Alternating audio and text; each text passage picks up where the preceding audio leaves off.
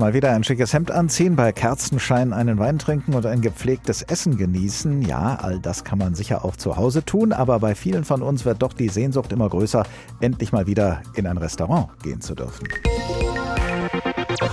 Zumal es ja auch Menschen gibt, die dort sehnsüchtig auf uns warten, weil sie nämlich davon leben, dass sie uns bewirten können.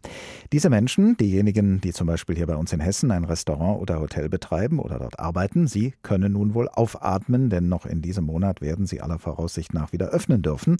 Wann genau, das wird das Corona-Kabinett der hessischen Landesregierung heute bekannt geben. Heute früh habe ich mit Michel van Hutem gesprochen. Er ist Gastronomieberater. Herr van Hutem, alle, die in diesen Tagen oder auch in absehbarer Zeit ihre Geschäfte öffnen, dürfen das wegen der Corona-Pandemie nur unter strengen Auflagen tun. Wie also wird Essen gehen in Corona-Zeiten aussehen? Worauf müssen sich Gäste und Gastgeber einstellen?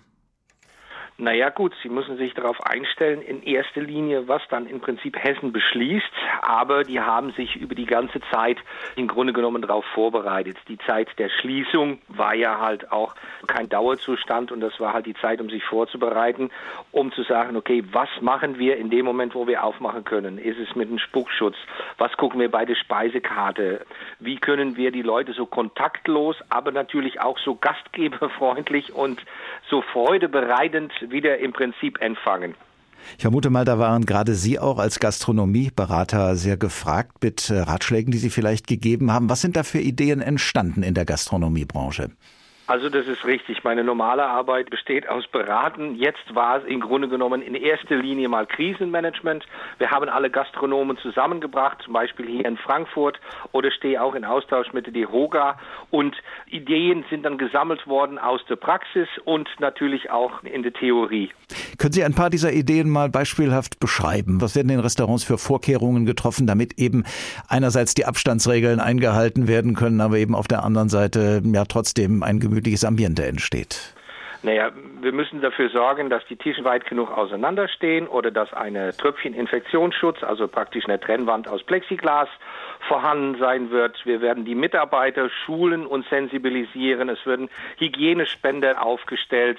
Es wird wahrscheinlich darauf hinauslaufen, dass es nur mit Reservierung im Grunde genommen, damit wir genau planen können, wer wir wo setzen können.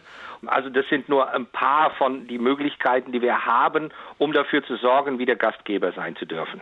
Und wer eine Bestellung aufnimmt, trägt einen Mundschutz wahrscheinlich. Auf jeden Fall. Nun kann man davon ausgehen, dass es für Leute, die ein Restaurant betreiben, sehr wichtig ist, dass sie in absehbarer Zeit wieder öffnen dürfen. Aber wie sehr werden Restaurants belastet durch die Auflagen, die sie einhalten müssen? Naja, also meine Gastgeber, sage ich jetzt mal, machen das mit lachendes und weinendes Auge, weil die Wirtschaftlichkeit wird eine ganz andere sein. Also nehmen wir mal ein normales Restaurant, was gut besucht ist mit 80 bis 100 Plätze. Da werden vielleicht nur 50 da sein. Also vielleicht können wir draußen und drinnen wirtschaften, damit wir ein bisschen auf die Wirtschaftlichkeit kommen. Und wir hoffen in diesem Fall auf die Stadt Frankfurt, dass sie bereit sind, zum Beispiel die Außenplätze zu erweitern für eine gewisse Zeit, damit man zumindest auch die Wirtschaftlichkeit wieder erreichen können. Es gibt ja auch viele kleine Restaurants und Cafés, wo es räumlich extrem schwierig sein dürfte, die vorgeschriebenen Abstände einzuhalten. Welche Zukunft haben solche kleinen Restaurants und Cafés? Werden sie überleben können? Können? Das ist wirklich die Frage. Also ich kann da natürlich nicht in die Zukunft ziehen, aber Unterstützung vom Staat in der Form von einer Soforthilfe wäre bei den Kleinstbetrieben angebracht. Ansonsten werden die umgehen und die Landschaft in Deutschland, die so einzigartig ist, also das darf ich jetzt mal so als Holländer sagen, wird wesentlich kleiner werden. Also es wäre nichts Schlimmeres, als wenn nur im Grunde genommen die Ketten und Großkonzernen überleben würden. Es würde die Vielfalt so schmälern von der Kultur und von der Vielfalt des Essens. Hätten Sie da als Gastronomieberater ein äh, Rezept, wie Restaurants sich vor so einer Entwicklung schützen können?